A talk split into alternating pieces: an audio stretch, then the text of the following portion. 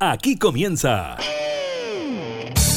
La Cámara en la Radio, edición Teletrabajo. Una revisión de la agenda legislativa de las diputadas y diputados, con la conducción de la periodista Gabriela Núñez. Información, música y actualidad en La Cámara en la Radio, edición Teletrabajo, por Radio Cámara de Diputadas y Diputados de Chile.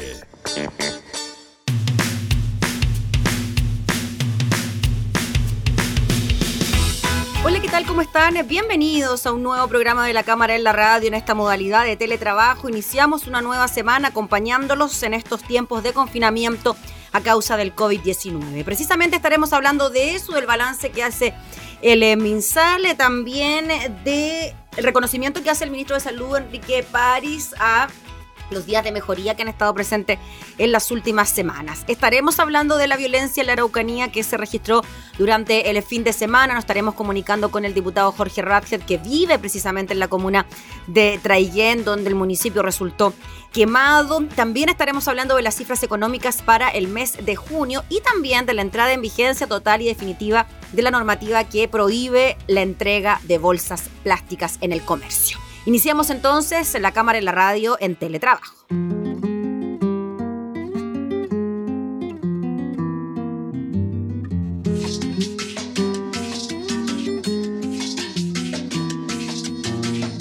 Déjame hablarte, no te vayas antes, déjame contarte sin perder el hilo. Todo lo que pillo es tus pasos, que fríos de tus pies chiquitos a mi corazón. Ahora si instinto no te has dado cuenta, ¿acaso no ves tu reflejo en el vidrio? Todo lo que hiciste es pelearte conmigo, si es una venganza dime por favor. Quiero escucharte y verte mejor, ser tu amigo, tu amante, tu amor. Y una vez porque no dejas de lado tanto orgullo y me escuchas a mí confiar.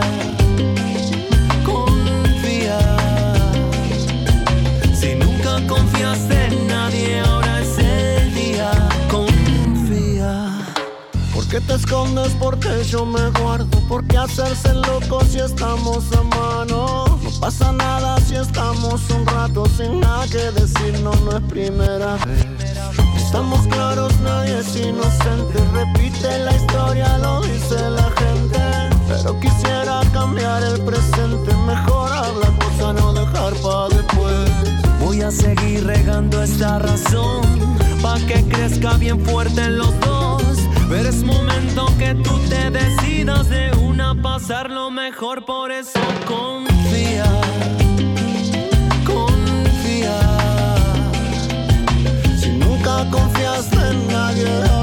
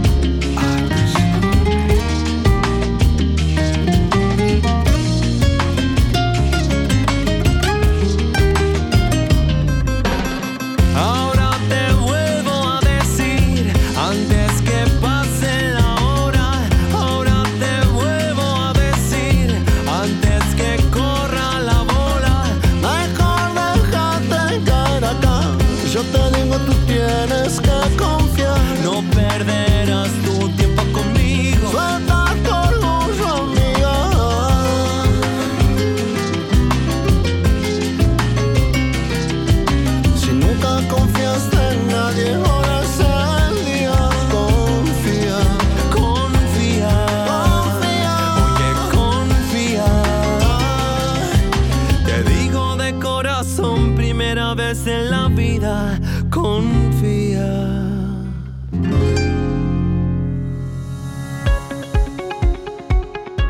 Informe del MinSal del día de hoy tuvo una frase bien importante por parte del ministro de Salud, Enrique París. Hoy completamos 50 días de mejoría, seguimos paso a paso avanzando en salud y queremos que el país paso a paso avance en su recuperación, dijo el ministro Enrique París en la entrega del informe de la evolución del coronavirus en el país. Al respecto, el titular de la cartera de salud informó que se registró una variación de casos del menos 9% en los últimos 7 días y de un menos 17% en los últimos 14 días. Por otra parte, indicó que la tasa de positividad del PCR ha llegado por primera vez a un 8% a nivel nacional. Esto marca un hito porque está bajo el promedio de los últimos ocho días. Sin embargo, agregó que le siguen preocupando las cifras del norte del país y también las diferentes comunas del país, por lo que hizo un llamado a conseguir las medidas de autocuidado durante los trámites de la AFP que se pueden realizar los días siguientes por el retiro del 10% y también por los trámites del bono de los 500 mil pesos para la protección de la clase media por parte del gobierno. Con respecto al informe diario, la subsecretaria de Salud, Paula Daza, confirmó que en las últimas 24 horas se registraron 1.762 casos nuevos, de los cuales 1.119 son casos con síntomas, 527 son asintomáticos y 116 son casos no notificados. Con esto el total de casos asciende a 361.493, de estos 17.810 son casos activos. En cuanto a los decesos, según el DEIS, es de 99 fallecidos. En esa misma línea, contarles adicionalmente que a partir de este lunes, lunes, la comisaría virtual entregará permisos con clave única o creación de una cuenta de usuario.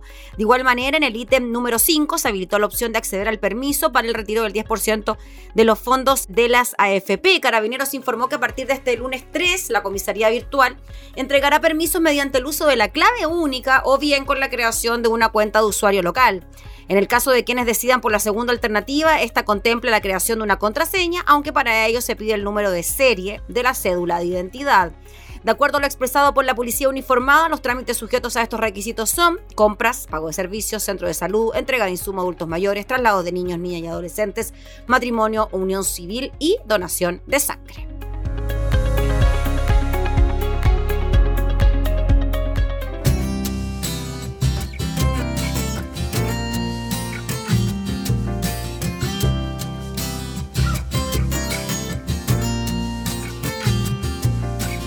Si te vas, tu recuerdo seguirá en mi mente. Si te vas, tu mirada clavará mi frente. Si te vas, una brisa quedará en mi espacio. Si te vas, un amor se acabará muy pronto y ya.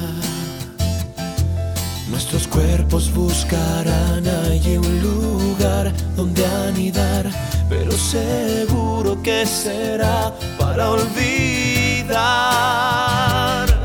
¿Y qué será si nuestro amor terminará y nuestra vida perderá esa ilusión que un día fue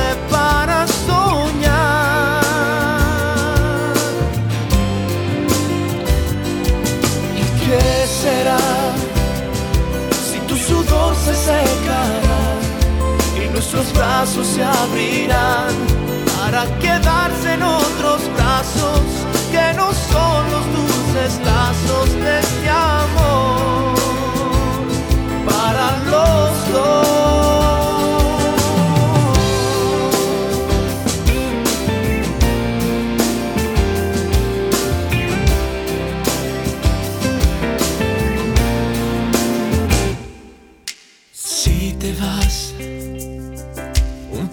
De mi vida sale si te vas. Una magia terminó en la calle si te vas. Una historia deja su final si te vas. Tu perfume no podré encontrar jamás. Nuestros cuerpos buscarán ahí un lugar donde anidar pero seguro que será para olvidar. ¿Y qué será si nuestro amor terminará y nuestra vida perderá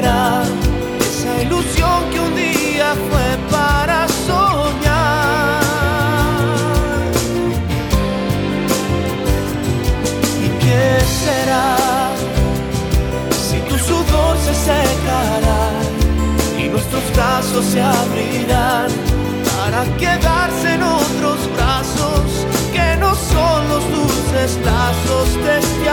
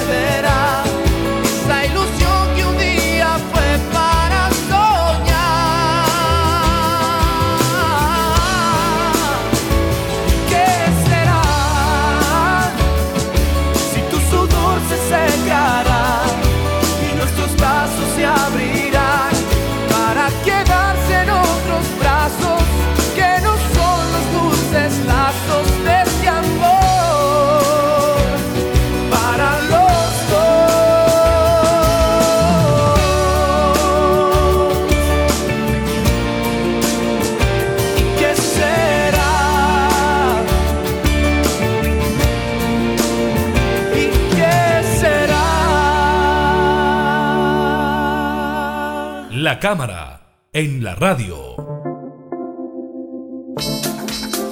Una serie de incidentes se registraron durante este fin de semana en la región de la Araucanía, resultando incluso quemados algunos municipios como el de Traillene y Ercilla. También hubo complicaciones en Curacautín y Victoria. Nos comunicamos con un parlamentario por eh, la zona, estamos en contacto de inmediato con el diputado de Renovación Nacional, Jorge Radjet. Él representa al distrito 22, que representa precisamente a estas comunas. De hecho, él se encuentra ahora en su casa en Traiguén. ¿Cómo está, diputado? Muchas gracias por recibirnos. Sí, muchas gracias a ti. También, eh, bueno, agradecer eh, la difusión que hacen de este tipo de, situaciones que se están viviendo en la región de Araucanía y que nadie quisiera vivir. Diputado, usted está ahí mismo, nos comentaba antes de iniciar eh, la entrevista que, claro, usted vive en Traiguén y precisamente uno de los municipios que resultó quemado fue el de Traiguén.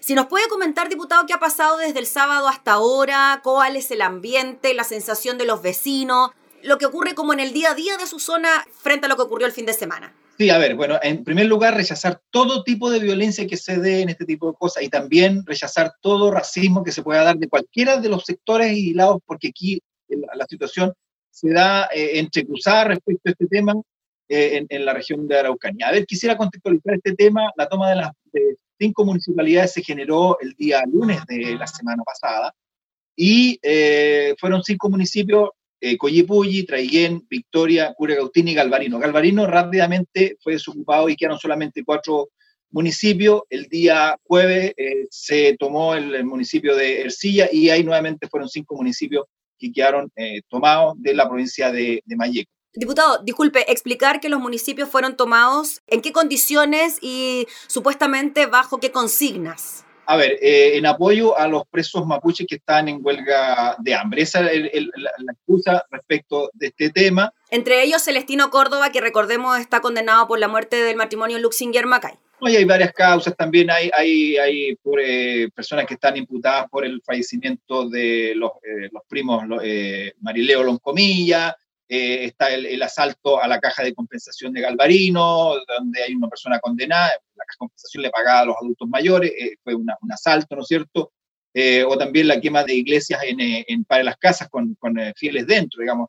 son varias causas donde mm. personas que están imputadas o condenadas están en, huelga de hambre. Por eso yo quiero hacer una, una, diferencia. Aquí no hablamos de, no podemos hablar de presos políticos, porque no, no están presos por conciencia, sino que por un hecho común como cualquier otra persona eh, que vive en, nuestro país. Bueno, eh, las personas ingresaron violentamente a los edificios, expulsando a los guardias, a las personas que estaban ahí, ingresaron. Eh, y la gran mayoría de las personas que ingresaron a estos municipios no eran de las comunas a las cuales ingresaban.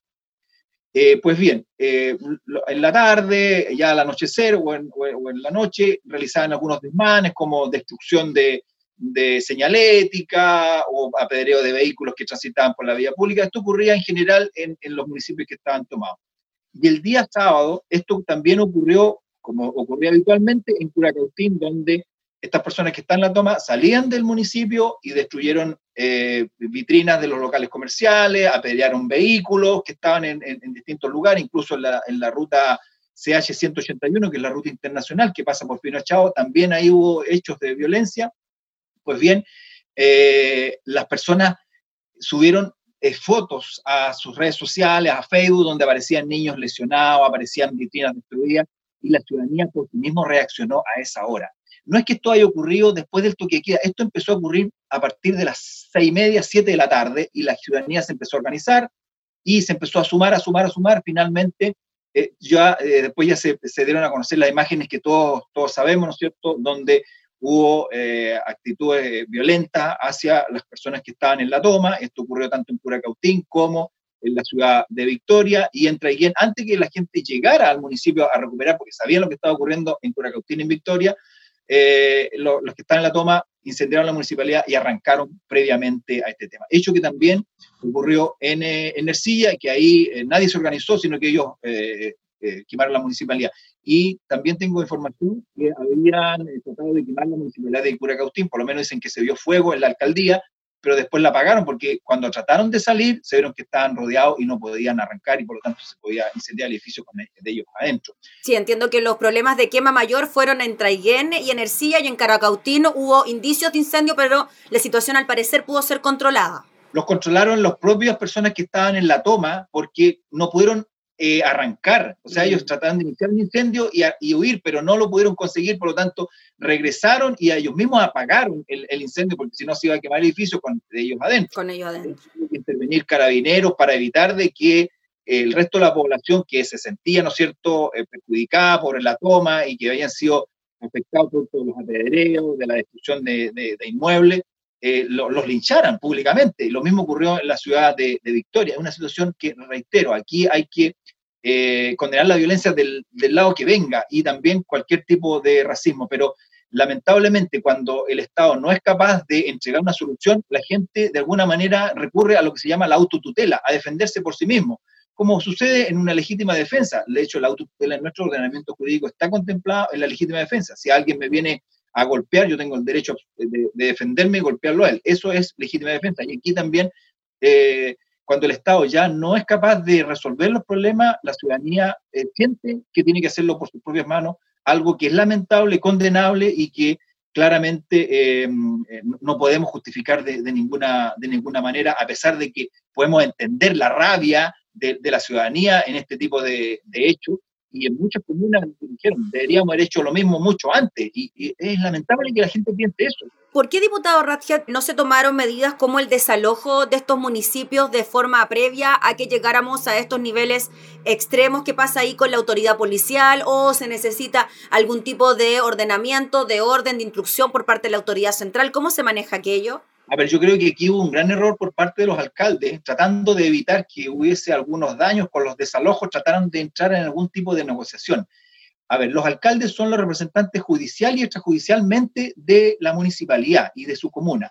Por lo tanto, inmediatamente, a ver, al, al momento de ingresar estas personas, que además no eran de las comunas que estaban, ¿no es cierto?, involucradas, deberían haber hecho la denuncia inmediatamente dentro de las 12 horas se considera delito flagrante, por lo tanto puede intervenir carabinero en cualquier, en cualquier situación. Y ellos esperaron, lamentablemente esperaron que el gobierno interviniera para seguramente ellos no involucrarse en todo lo que significaba la, eh, el, enfrentamiento entre la policía y, las personas que estaban en la toma. Pero finalmente el remedio que ellos pretendieron establecer fue peor que, eh, que, en este caso que la enfermedad que, que había, eh, ellos deberían haber actuado inmediatamente, haber hecho la denuncia y haber pedido ese ojo el mismo día lunes que se ocurrió esto y no esperar prácticamente una semana donde finalmente hay dos municipalidades que resultaron quemadas, dañadas seriamente, dañadas seriamente. Eso le quería preguntar, diputado, en caso de Traiguén, ya que este está ahí, ¿en qué condiciones quedó el edificio de la municipalidad? Eh, según los antecedentes, habría eh, eh, quemado alrededor de un 80%, pero también hay objetos que no están dentro del municipio, que tampoco hay rastro que se hayan quemado. Es decir, se presume, y según testigos, habrían personas que habrían hurtado elementos de la municipalidad como computadores, pantallas, y que habrían sido retirados antes o previo en los días anteriores. Es un tema que tiene que investigarse, que tiene que analizarse qué es lo que sucedió ahí, porque eh, eso, reitero, no puede ocurrir, más aún cuando se trata de personas que son de fuera de la comuna, que vienen a, intervenir acá en, este, en, las comunas que ya acaban de Diputado Ratchet, y en cuanto a las personas que se organizaron para poder desalojar estos municipios. Vimos algunas imágenes de personas con palos en las manos, incluso se vieron armas en algunos minutos. ¿Quién organizó eso? ¿Salió de forma espontánea? ¿Hay grupos que están trabajando en aquello? ¿Qué pasa ahí? A ver, lo, ocurrido en Curacautín, que fue lo que eh, detonó todo este tipo de cosas, fue algo absolutamente espontáneo. ¿ya? Eh, lo ocurrido en las comunas de Victoria y posteriormente lo que podría haber ocurrido en la ciudad de Traiguén, eh, hay algunos audios donde la gente se empezó a organizar Incluso en caso de Victoria, eh, alguien dice, mire, el alcalde nos está esperando en la municipalidad para también intervenir él. Yo desconozco si efectivamente era así o no. Yo no estuve en Victoria, no estuve en Curacautín y, tampoco estuve en los hechos de Traiguén. Yo como autoría no puedo eh, avalar ese tipo de, situaciones de ningún tipo. Lo que sí uno puede colaborar, de hecho yo había, hablado con todos los alcaldes en esta, en esta semana, eh, manifestándole mi, posibilidad de poder colaborar respecto de esta situación. El caso de Galvarino rápidamente fue desocupado, conversé con él eh, y con los demás alcaldes también eh, intervine eh, vía telefónica, por WhatsApp o en forma personalmente para facilitar este tipo de, manejo, digamos, y tratar de salir adelante. Pero siempre les dije, aquí tienen que pedir rápidamente la orden de desalojo. Sí, diputado, y en relación a organizaciones que han hablado sobre este tema, le pregunto por el gerente de la Asociación de Contratistas Forestales, que en línea con lo que usted dice, ¿no? La ciudadanía ve que el Estado no es capaz de tomar acciones para controlar la violencia y actúa por su cuenta, el gobierno no dimensiona la cuantía de este problema. Quizás es así también, estamos tan pendientes de lo que ocurre con el COVID-19 con el retiro del 10% en la AFP, los medios de comunicación están centrados en eso, que dejamos un poco de lado lo que sigue ocurriendo en la región de la Araucanía? Sí, bueno, este, este tema de la región de la Araucanía se ha arrastrado y ha sido heredado gobierno tras gobierno. Eh, yo también fui autoridad en algún momento de gobernador de la provincia de Mayeco, tuve contacto permanente con las comunidades, no era un gran hecho de violencia en, esa, en aquella época, pero eh, bueno, se volvió a lo que había antes de que yo asumiera, que era la violencia permanente, quema de vehículos, de camiones, toma de municipalidades, eh, atentados contra distintas personas. Eh, aquí lamentablemente falta voluntad de diálogo de los distintos sectores políticos y buscar los acercamientos que sean necesarios para salir adelante respecto de esta situación. El tema de la Araucanía se había invisibilizado producto de toda la problemática que había a nivel nacional, como señala el tema del COVID, ¿no es cierto? el tema de, del retiro de recursos de la AFP y una serie de otras medidas que se están tomando en el Pero de ninguna manera que finalmente eh, hayan ocurrido los hechos que ocurrieron en la región de la Araucanía el fin de semana recién pasado. Mm. Diputado Jorge Ratziet, ¿qué le parece que ya se esté hablando de la creación de una comisión investigadora, precisamente por lo que nuevamente está ocurriendo en la región de la Araucanía? Entiendo que el diputado del PPD, Ricardo Celes, anunció que impulsará la creación de esta comisión investigadora para revisar los muy preocupantes hechos ocurridos en las últimas horas en Curacautín, Ercilla, Traigan y Victoria. Sí, bueno, en la medida que no interfieran y compliquen todo lo, que significa la investigación judicial, creo que siempre es bueno poder eh, realizar investigaciones. Eh, es la manera también de ir clarificando algunos hechos y de entender de que esto no es algo que se le haya ocurrido a alguien de un momento a otro. Esto se detonó porque efectivamente había frustración, rabia eh, y también afectación de la ciudadanía. Aquí no solamente está involucrada una administración municipal en particular, sino que la ciudadanía que hace sus trámites en los municipios, que resultaban afectados producto de daños que se estaban generando y, la, y el hecho de que las personas que estaban ocupando los municipios no eran de la comuna donde ellos estaban. Entonces, eso genera también una, una situación compleja. Eh, hay que analizar los hechos, cómo ocurrieron, por qué no intervino Carabineros previamente. ¿Y de dónde habrían venido estas personas, diputado Ratchet, si no son de las comunas donde se estaban tomando precisamente los municipios? Eh, la mayoría son de la comuna de Ercilla, los que habrían eh, llegado a la, distintas comunas. Eh, desconozco, eh, eso es una apreciación que por lo que pude averiguar, no tengo la certeza absoluta, pero en las respectivas comunas no habían eh, personas que pertenecieran a, la, a, esa comuna, particularmente en la ciudad de, de Traiguén no eran personas que eran absolutamente de fuera de la, de la comuna.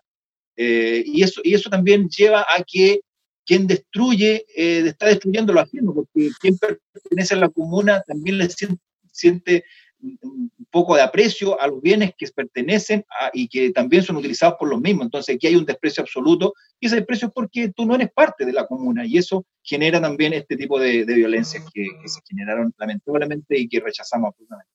Sí, eh, diputado Ratchet, ¿qué le parecen las declaraciones de la oposición hablando de que el actual ministro del Interior, eh, Víctor Pérez, debe dar de alguna manera explicaciones sobre los procedimientos policiales que se realizaron en la zona y que la visita del viernes a la región de la Araucanía del viernes pasado quizás habrían enardecido más los ánimos en la región? No, no tiene nada que ver una cosa con la otra. Eh, claramente es el mismo discurso que tenía los gobiernos cuando la oposición era gobierno.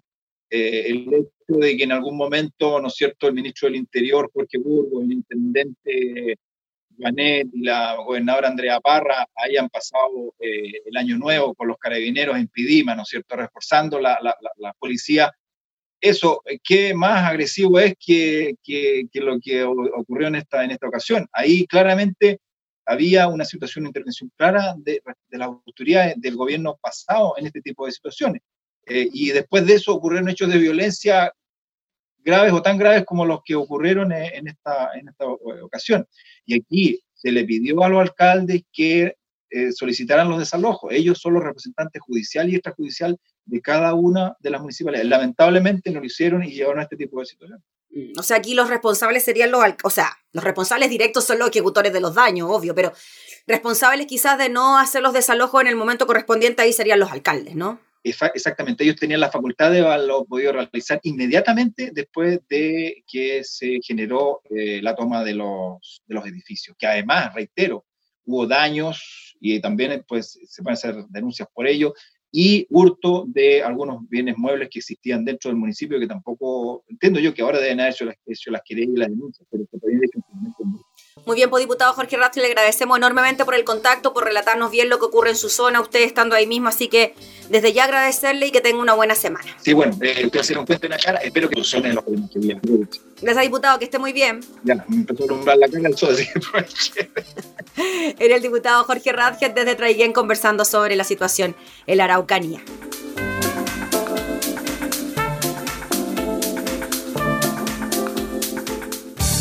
Estás escuchando La Cámara en la Radio, edición Teletrabajo, con la conducción de la periodista Gabriela Núñez.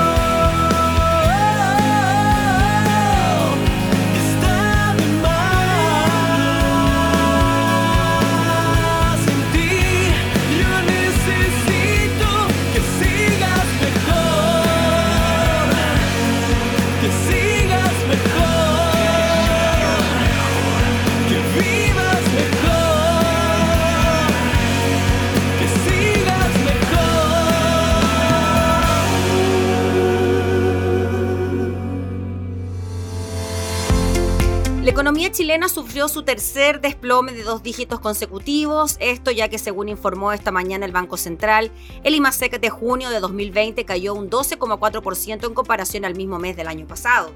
De todas formas, la caída fue menos profunda a lo previsto por el mercado, donde se esperaba que el IMASEC del sexto mes del año se hundiera un 15% según el sondeo de Bloomberg. Así, con lo apuntado por el Banco Central, la economía nacional preliminarmente registró un retroceso de un 13,9% en el segundo trimestre del presente año. La serie desestacionalizada, en tanto, en junio creció un 1,7% respecto del mes precedente y disminuyó un 13,3% en 12 meses. El mes registró un día hábil más que junio de 2019, mientras que el IMASEC minero creció un 2,2% y el no minero cayó en un 14%. De acuerdo con el informe del ente emisor, el resultado del mes se vio impactado por los efectos de la emergencia sanitaria. En este contexto, las actividades más afectadas fueron los servicios y la construcción y en menor medida el comercio y la industria manufacturera. En los servicios destacaron las caídas de educación, transporte, restaurantes y hoteles, también servicios empresariales. Y en términos desestacionalizados, con respecto al mes anterior, el IMASEC minero aumentó un 1,1% y el no minero lo hizo en un 1,7%. Sobre este punto es que el ministro de Economía, Lucas Palacio, valoró que la caída del IMASEC de junio de este año de 12,4% haya sido menos malo de lo que se esperaba. Desde ese punto de vista, quizás podríamos estar observando un punto de inflexión, dijo el ministro, que también se condice con las expectativas económicas de los consumidores. Estamos viendo de alguna forma la luz al final del túnel, lo que se refleja, por ejemplo, que algunas regiones ya están en el paso 4 de 5, es decir, abriendo inicialmente algunas actividades que el Ministerio de Salud había restringido por la pandemia. En tanto, el ministro de Hacienda Ignacio Briones comentó que los datos de la actividad económica de junio muestran una importante y sustantiva nueva caída de la economía, aunque también reconoció que la baja es menor a lo que los analistas del mercado estimaban.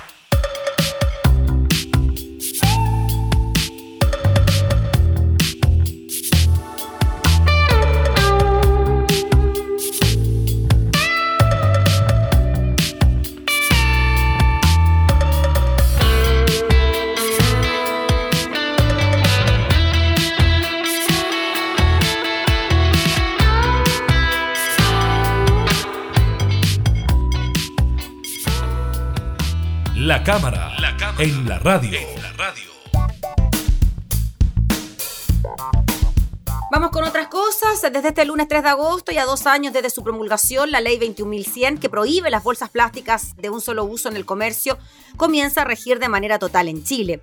Así, los almacenes, negocios de barrio y puestos de ferias libres ya no podrán entregar estas bolsas, sumándose así a los supermercados. Estamos implementando la última etapa de esta ley que se hizo de manera gradual, destacó la ministra de Medio Ambiente, Carolina Schmidt. La única excepción son los productos a granel que necesitan un envase primario, como por ejemplo el pan de molde. Lo que está prohibido es la bolsa plástica de acarreo. Sin embargo, aquella bolsa que es necesaria por motivos de higiene, como por ejemplo la que lleva el pan o la del jamón, no está prohibida. De acuerdo a las cifras del Ministerio de Medio Ambiente, desde el año 2018 se ha evitado el consumo de alrededor de 5 mil millones de bolsas plásticas gracias a la ley. Así como llevamos al supermercado la bolsa reutilizable, ahora tenemos que llevarla a la feria y también a los negocios. Hay que recordar que Chile es el primer país de Latinoamérica que prohíbe el uso de bolsas plásticas en todos los comercios. Diferentes organizaciones valoraron la prohibición total de las bolsas plásticas en el comercio. Según la tercera, desde Greenpeace, dijeron que esto es un primer avance contra la pandemia del plástico que revela que sí es posible eliminar los productos de plástico innecesarios. En tanto, la académica del USACH, María José Galoto, dijo que los plásticos tienen propiedades únicas y no puede pensarse en una sociedad con un nivel de desarrollo que tenemos sin el uso de estos materiales. Sin embargo, dijo, hemos hecho un mal uso de ellos y esta ley es una iniciativa para cambiar la forma en que nos relacionamos con los plásticos. Hay que recordar que la multa que arriesgan los comercios puede llegar hasta las 5 UTM por cada bolsa entregada.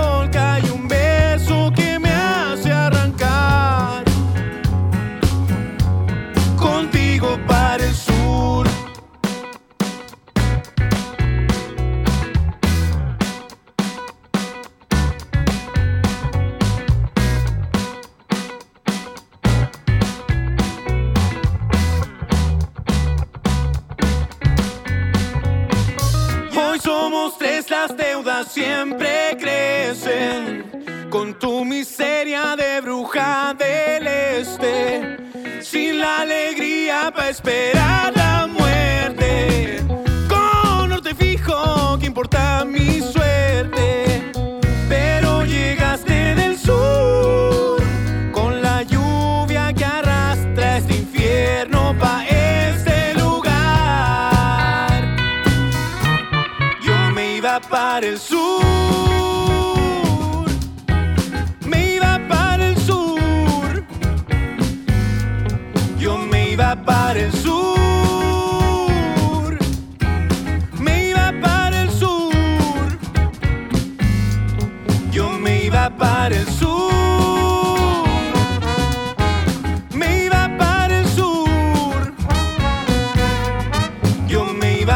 el sur.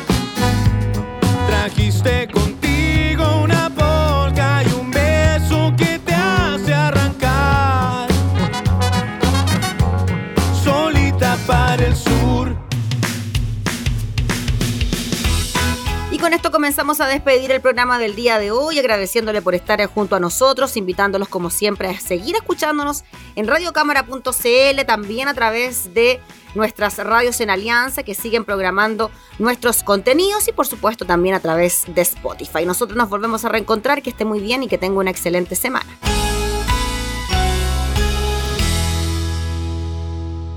Hemos presentado La Cámara en la Radio, edición Teletrabajo. Una revisión de la agenda legislativa de las diputadas y diputados, con la conducción de la periodista Gabriela Núñez. Información, música y actualidad en La Cámara en la Radio, edición Teletrabajo. En Radio Cámara de Diputadas y Diputados de Chile. Hoy más que nunca, acercando las leyes.